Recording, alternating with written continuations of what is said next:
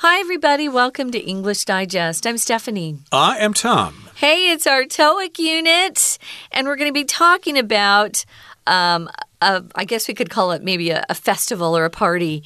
Um, there is a fun occasion at the end of October that most of you know about. I'm sure all of you know about it by now. I think it's really interesting, Tom, that Halloween is so popular in Taiwan but it seems to be even more popular than, say, Christmas sometimes to me. Um, I live near uh, Shengli. Shengli Baihuo Gongsi is on the corner of a street that I am close to, and wow! For Halloween, they have so many costumes that come out, and the kids get so excited about it. Now, in America, uh, we get excited about Halloween because of one reason. What is it, Tom? You get to go trick or treating if you're a kid and you can get candy. Candy! Exactly. But uh, of course, older people celebrate Halloween by having Halloween parties yeah. with the costume contests and things like that. Uh -huh. It seems to me that uh, here in Taiwan, uh, they just buy those costumes for the kids in uh, kindergartens and things like that, and they all dress up and they look really cute. I think they go to school in them, maybe. I don't know. Possibly. But it seems like something for younger kids, you mm. don't really see a lot of uh, grown ups wearing costumes to go to work or things like that. And I've never heard of a Halloween party here in Taiwan unless it's put on by foreigners. Yeah, that could be true. I remember in New York, um, we would dress up. I worked for kind of a serious company um, in New York, and people would dress up in costumes uh, you know, for the 31st. She didn't get the day off. It's not that big of a holiday. Um, so people would you know, put on some fun makeup on their face and be, you know, like a ghost or spooky or maybe a famous person. So, we're going to be talking about a foreign language department here in Taiwan, and they're going to have a spooktacular Halloween bash. Bash is kind of a party. We're going to have a, a Halloween bash, a Halloween party. So, spooktacular is a word that our author made up kind of a fun word. It's just a mix of spooky and spectacular, and it turns into spooktacular. And in today's program, we're listening to a conversation between Amanda, Josh, and Hazel, and they are planning the perfect campus Halloween. Yeah. They want to uh, set up a Halloween for everybody on campus. They're going to have a party, they're going to have some contests and things like that. So Fun. let's find out what their conversation is all about. Everybody, let's listen to their conversation now, one time, and we'll be right back. Halloween is just around the corner. Have you thought about organizing any exciting Halloween activities? Absolutely. Hosting a Halloween party is a tradition in the foreign language department. We can decorate the venue with spooky decorations and create a haunted atmosphere. That's right. Every year we encourage everyone to dress up because we have a costume contest. It's always fun to see everyone's creative outfits. That sounds great. We could have different categories for the contest, such as the most terrifying, creative, and funniest costumes. It will add different competitive elements to the event. Good idea. In addition to the costume contest, we usually organize a pumpkin carving competition. It's a classic Halloween activity that everyone can participate in. We could also include some other games and activities like a scavenger hunt with spooky clues. It will keep everyone engaged and entertained throughout the event. I like the idea of a scavenger hunt. We can hide small items linked to the Halloween theme around the venue, and participants can search for them based on the clues given. And of course, let's not forget the treats. We always have a variety of Halloween snacks and drinks available for everyone to enjoy. Sounds like a plan. Let's present these ideas during the department meeting and see how everyone responds. I'm sure they will love it. Let's get started on the preparations and make this Halloween event a memorable one for our department. Okay, it's time for us to discuss the contents of our lesson for today. We're uh -huh. plotting the perfect campus Halloween. If you plot something, usually that means you try to find a course from one place to another. If you're a, a boat on the sea and you're trying to sail from, say, Taiwan to Japan, well, you need to plot a course. You need to figure out which direction you're going to go in. So, plotting here just means planning. So, here we've got three college students, three university students in the Department of Foreign Languages, and they're planning a campus Halloween, a Halloween here, of course, involves all sorts of activities uh, that uh, celebrate Halloween uh, parties, trick or treating, uh, costumes, decorations, etc. Yeah, carving pumpkins is also very popular. Well, Amanda starts out by saying that Halloween is just around the corner. We use that phrase if something's just around the corner, it's coming up pretty soon, and you're wanting to get ready for that. Uh, whatever event you're talking about, usually if something's just around the corner, it's something that's fun and that you are looking forward to doing or to attending or to uh, celebrating. So, have you thought about organizing any exciting Halloween activities? This is her question to uh, Josh and Hazel. Sounds like they're uh, having a little meeting to plan some things for the foreign language department that they work in. Uh, exactly. So Josh says, absolutely. Indeed, I have been thinking about some activities for Halloween. He says, hosting a Halloween party is a tradition in the foreign language department. Now, if you host something, you organize it, and then you are the leader of this particular activity. So you put on a Halloween party, and they've done this probably for many years in the foreign language department of this particular university. And that makes sense because Halloween is celebrated celebrated in different countries all over the world. So they want to make sure that everybody can have fun, not just people from their own country, but uh, people from other countries like Brazil and uh, Kenya and uh, Romania or whatever. They're all foreign students. And of course, here they're studying foreign languages, which could be English, French, Japanese, Russian, you name it. Right. You mentioned Romania. Romania gave us Dracula and cool. vampires. So, uh, yeah, Romania's got a fun history. Um, they're kind of connected with Halloween to me. So, mm. yeah, they're hosting a Halloween party. It's a tradition in their department. And Josh says we can decorate the venue with spooky decorations and create a haunted atmosphere. So, when you're decorating a venue, venue here is one of our vocabulary words. It's a noun. It's just a place where something's going to be taking place. Maybe it's a concert or a conference or a sporting event. Uh, so the venue's just the place where that thing happens. So they've go they've got to uh, decorate the venue. That's a big part of Halloween parties. It's just decorating. My family has a huge Halloween uh, bash. Uh, it's usually the week before, so it doesn't interrupt the trick or treating for the little kids. But uh, yeah, they they decorate a lot for it. If it's something as spooky, spooky is kind of a fun word. You can say something scary, but scary can be kind of serious. But spooky is more of a, a fun, scared word. Uh, usually it's not, you know, really taking place. Things can be scary when real uh, evil or real bad people come into your life, that can be uh, not so fun. Spooky is kind of the fun version of the word scary to me. Indeed. And of course, the venue is where they're going to have the Halloween party, the location, the room. So they probably have to make some arrangements. They have to uh, do some research and find out where a room is on the campus. And then they talk to the people in charge and say, can we rent this room or can we use this room for a Halloween party? Sure, you can. Mm -hmm. You mm-hmm. have to, you know, fill out this application or whatever. And you can't have alcoholic beverages on campus or things like that. And so they're going to arrange the venue. And again, they're going to have some decorations, which, as you know, for Halloween would include things that can be pinned up on the wall, like images of witches and skeletons and ghosts and bats and other things that are kind of scary. Maybe even zombies as well. And they'll probably have streamers, you know, orange and black is the traditional colors yeah. of. Uh, Orange and uh, black, yeah, Halloween. Halloween. Yeah. And so, yeah, they'll decorate it and it will have a very festive atmosphere. They're trying to create a haunted atmosphere. Atmosphere is how a place feels. Uh, it can have a romantic atmosphere if you go to a restaurant or it can have a cheerful atmosphere or a fun atmosphere.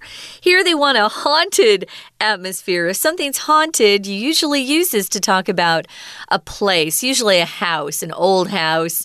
If the house is haunted, supposedly there are ghosts that live there. Um, I know there are some scary stories about haunted houses where perhaps a family was killed or uh, maybe someone in their family went crazy and they killed the rest of their family members.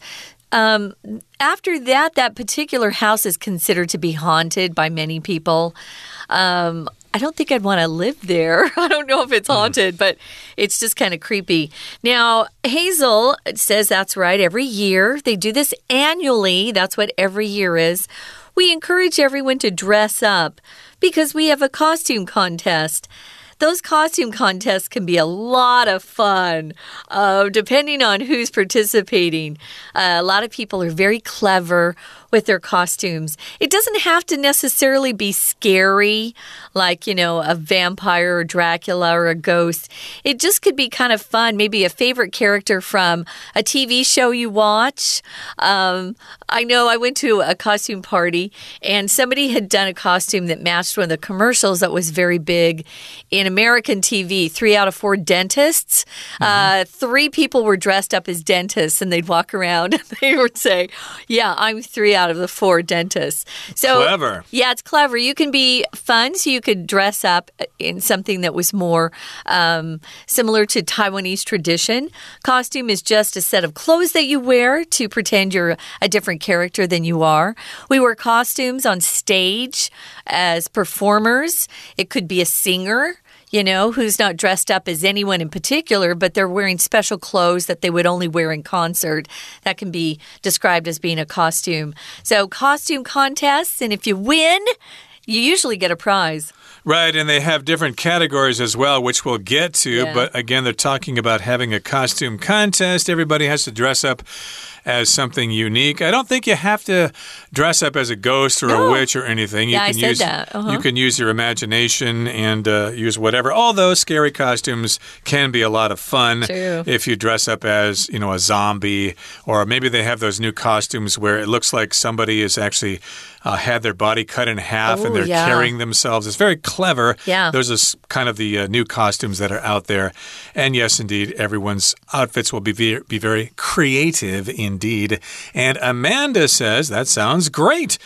Uh, the idea of having a costume contest is a great idea. We could have different categories for the contest, such as the most terrifying, the most creative, and the funniest costumes. So, those would be the different categories. If something's terrifying, it's scary. So, again, that could be a category for these costumes. You make a costume and you wear a costume to the party that looks really scary. Again, like your Frankenstein's monster or Dracula. And uh, of course, maybe they'll test you to make sure you're actually scaring people. And uh, indeed, they'll find out if your costume is terrifying or not. And if it is, then maybe you'll win a prize. Yeah, it will add different competitive elements to the event. Yeah, you can have a party, but when you throw in a contest and add that to the party, it's even more fun. Competitive here just means uh, people are trying to do better than someone else. They're trying to win something. So it's competitive. Uh, maybe you have a friendship and you're kind of competitive with each other. You both try to outdo the other. I had a friend growing up in uh, junior high, and we always wanted to be number one. Uh, in the orchestra, we played violin and we were competitive with each other, although we were good friends. So Josh says that's a good idea. In addition to the costume contest, he says we usually organize a pumpkin carving competition. Yeah, that's very popular too, where you take a pumpkin and you take out the insides of it, and then you you carve out a face on the pumpkin and put usually a candle inside, and that's a really great looking jack o' lantern. A jack o' lantern is what we call it after we finish carving the pumpkin. Right. And of course, pumpkins in this particular sense are big and orange and they're very round. I understand there are different kinds of pumpkins uh, out there, but mm -hmm. uh, mm-hmm. we're talking about the ones that are big and orange. And again, you carve it into a shape and have uh, a nice face on it or anything, basically. You can be creative and everyone, of course, could participate in this particular carving competition. You're not really carving it like you would a statue or something like that, like that, but you are cutting things out from the skin and from the mm -hmm. inside. And in a lot of uh, situations, you put a candle inside the pumpkin when you're done. Yep, it's a classic Halloween activity that everyone can participate in. Uh, even the little ones, if you give them uh, things like knives or scissors that aren't so sharp. Be careful with that. So, Amanda says we could also include some other games and activities. Here's a fun one a scavenger hunt where you're hunting around an area and you have clues given to you, and you're supposed to figure out what that is that you're looking for. Um, and that's a lot of fun, too. It will keep everyone engaged. If you're engaged, you're participating, you're not sitting there bored, you're actually engaged, you're getting in there and uh, actively doing something. And it can keep people entertained throughout the event. There are lots of ways to entertain people. You might have a concert, you might have some games, you might have a video. There are lots of ways to provide amusement or enjoyment for people. That's what it means to entertain people. Right. So the scavenger hunt, the pumpkin carving competition, the costume contest will all be ways in which people can be entertained. They can have a great time. Now, here's what Hazel says I like the idea of a scavenger hunt. We can hide small items linked to Halloween theme, linked to the theme here around the venue, and participants can search for them based on the clues given. Mm -hmm. So here we've got the Halloween theme. A lot of times parties have themes or general ideas. Uh, this is related to uh, amusement parks that are called theme parks, like uh, Disneyland is a theme park. The theme is all the Disney characters. And uh, also here uh, we got the Liufucun, that's a theme mm -hmm. park based on uh, Arabian castles and things like that. Yeah. So this is a Halloween thing, a Halloween theme, and they're going to hide these small things in different places, and then they're going to give the people clues as to how to find those items. That's a lot of fun. So, Josh says, and of course, let's not forget the treats. Treats here referred to food. Usually on Halloween, they're just uh, quick snacks, either candy or chips or things like that. We always have a variety of Halloween snacks and drinks available for everyone to enjoy. So it sounds like they have a great plan going, and that's what Hazel says. She says, let's present these ideas during the department meeting and see how everyone responds.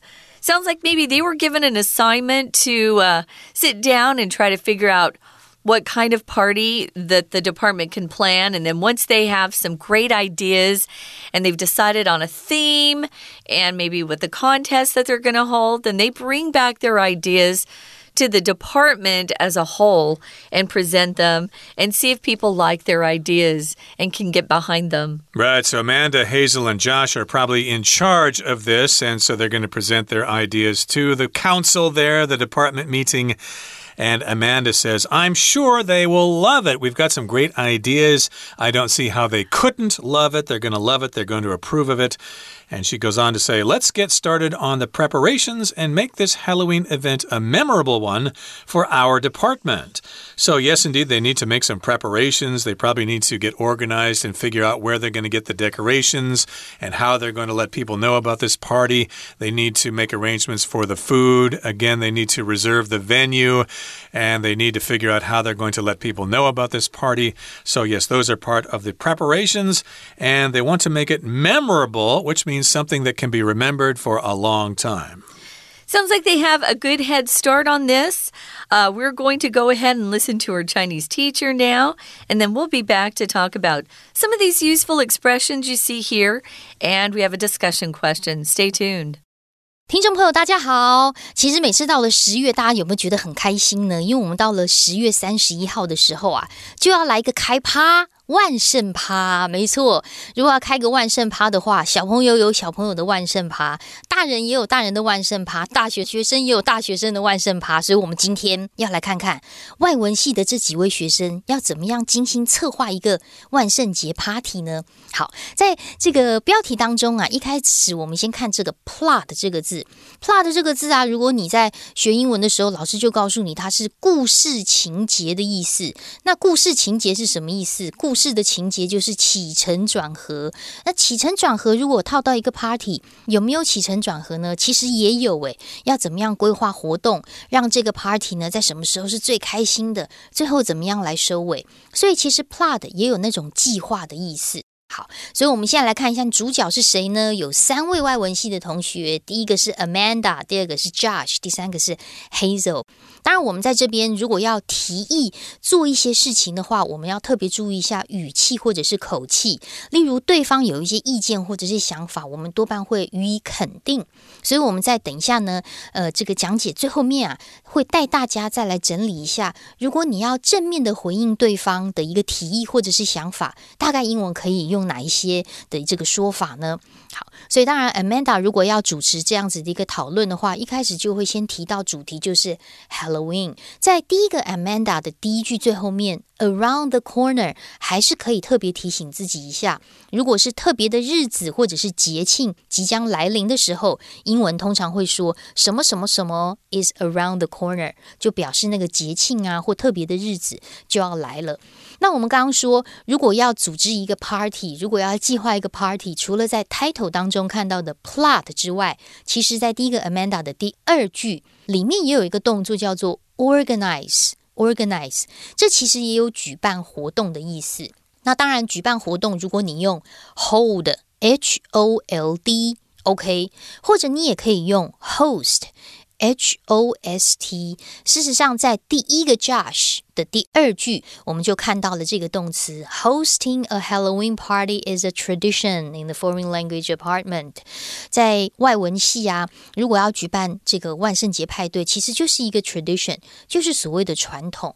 所以我们可以做什么呢？首先，一定要先找到一个场地，然后可能要去装饰成万圣节的样子，然后要办一些活动，这样子 party 才会好玩。所以在第一个 Josh 的第三句，我们先看到最重重点的。如果你要在某一个场合当中办一件什么样的活动，那个场合。就会用 venue v e n u e 场合这个单字。那在这个场合当中，就可以进行一些 decorate，像装饰啊，装饰什么呢？一定要装饰万圣节嘛，鬼节嘛，所以很恐怖的。诶，在英文当中的恐怖有好多单字哦，除了 scary，或者是现在看到的。Spooky, S P O O K Y，其实还特别还蛮常在万圣节的时候看到这个形容词。好，当然万圣节这这个鬼节的话，就会有一种好像有鬼的感觉，比如说这个房子有鬼，或者是哪里有鬼。那个有鬼的，在第一个 Josh 第三句最后面那个 haunted 这个字可以特别把它挑出来，因为我们说闹鬼有鬼，心里一直会想到 ghost 那个字，其实会用。萦绕这个动作加 ed，所以被鬼萦绕着，或者是你一直想到一首歌，或者是一直想着一个人，那个都是一种 haunted，就是所谓的被萦绕的感觉。好，那接下来我们当然就要看了，除了装饰之外啊，还要办一些活动嘛。所以现在 Hazel 就提议要做一个装扮比赛。这个装扮比赛是什么样的装扮比赛呢？在第一个 Hazel 当中，首先第二句我们把这个 costume 挑出来，只要是特殊目的穿的服装就叫做 costume。有时候是戏服啦，有时候是 Halloween party 啦之类的。当然，在第一个 Hazel 第三句最后一个字的。Outfit 也可以抓出来，它其实也是套装啦，就特定的 occasion 或特定的 activity 会穿的衣服。所以第一个活动就是一个 costume contest。接着，Amanda 就回应啦：“哇哦，真的听起来蛮棒的。但是呢，其实还可以有一些不一样的竞争元素啊，例如我们可以用一些最搞笑服装啊、最创意服装啊等等，可以添加一些 element 元素在这个比赛当中。第二个，Amanda。”第三句当中出现 element 元素、内容物的意思。好，那当然大家都觉得这点子蛮好，可是还有一些其他的比赛啊，比如说第二个 Josh 就提到可以办一个南瓜雕刻比赛。Pumpkin carving competition，它出现在第二个 Josh 的第二句。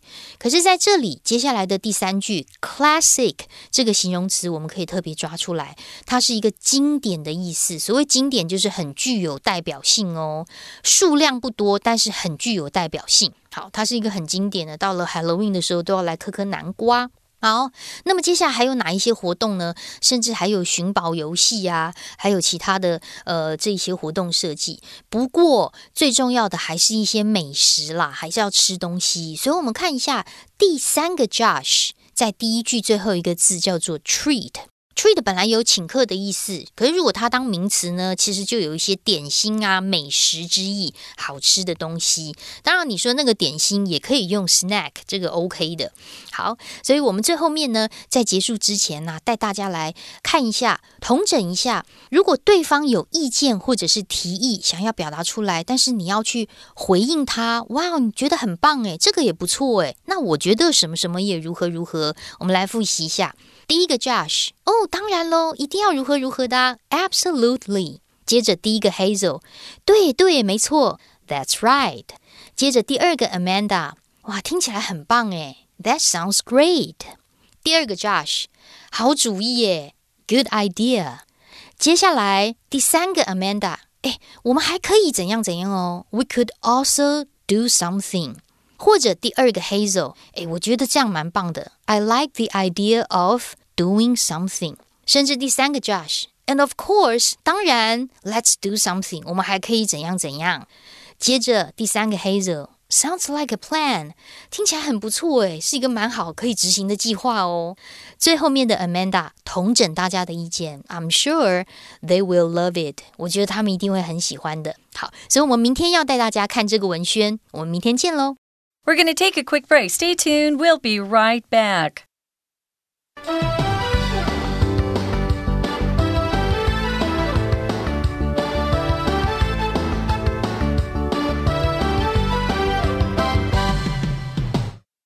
Welcome back, everybody. We're going to talk about making suggestions now. Remember, they had some kind of conversation here and they were trying to come up with some ideas for a Halloween activity. So, of course, they needed to make suggestions and they needed to introduce their ideas. You could say, let's do this, uh, we could do this, etc.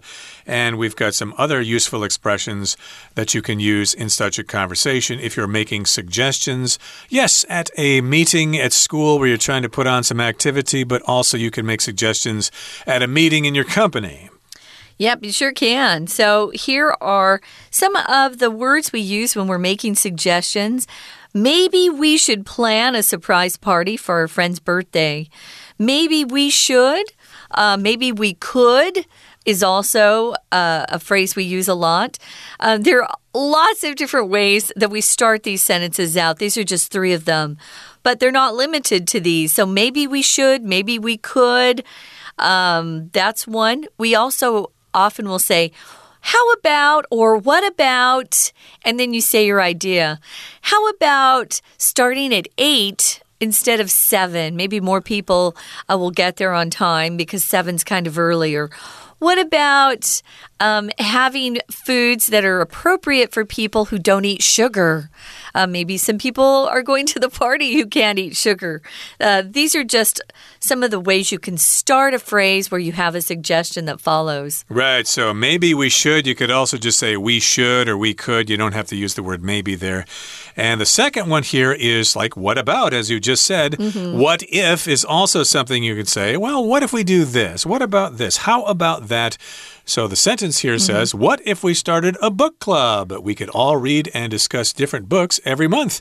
So that might be something that some people in high school or at university are considering. Hey, let's start a book club. We all like to read books, so we could. Uh, have people meet together like once a week or once a month and uh, sit around and discuss the books they read and encourage others to read the books that they just read.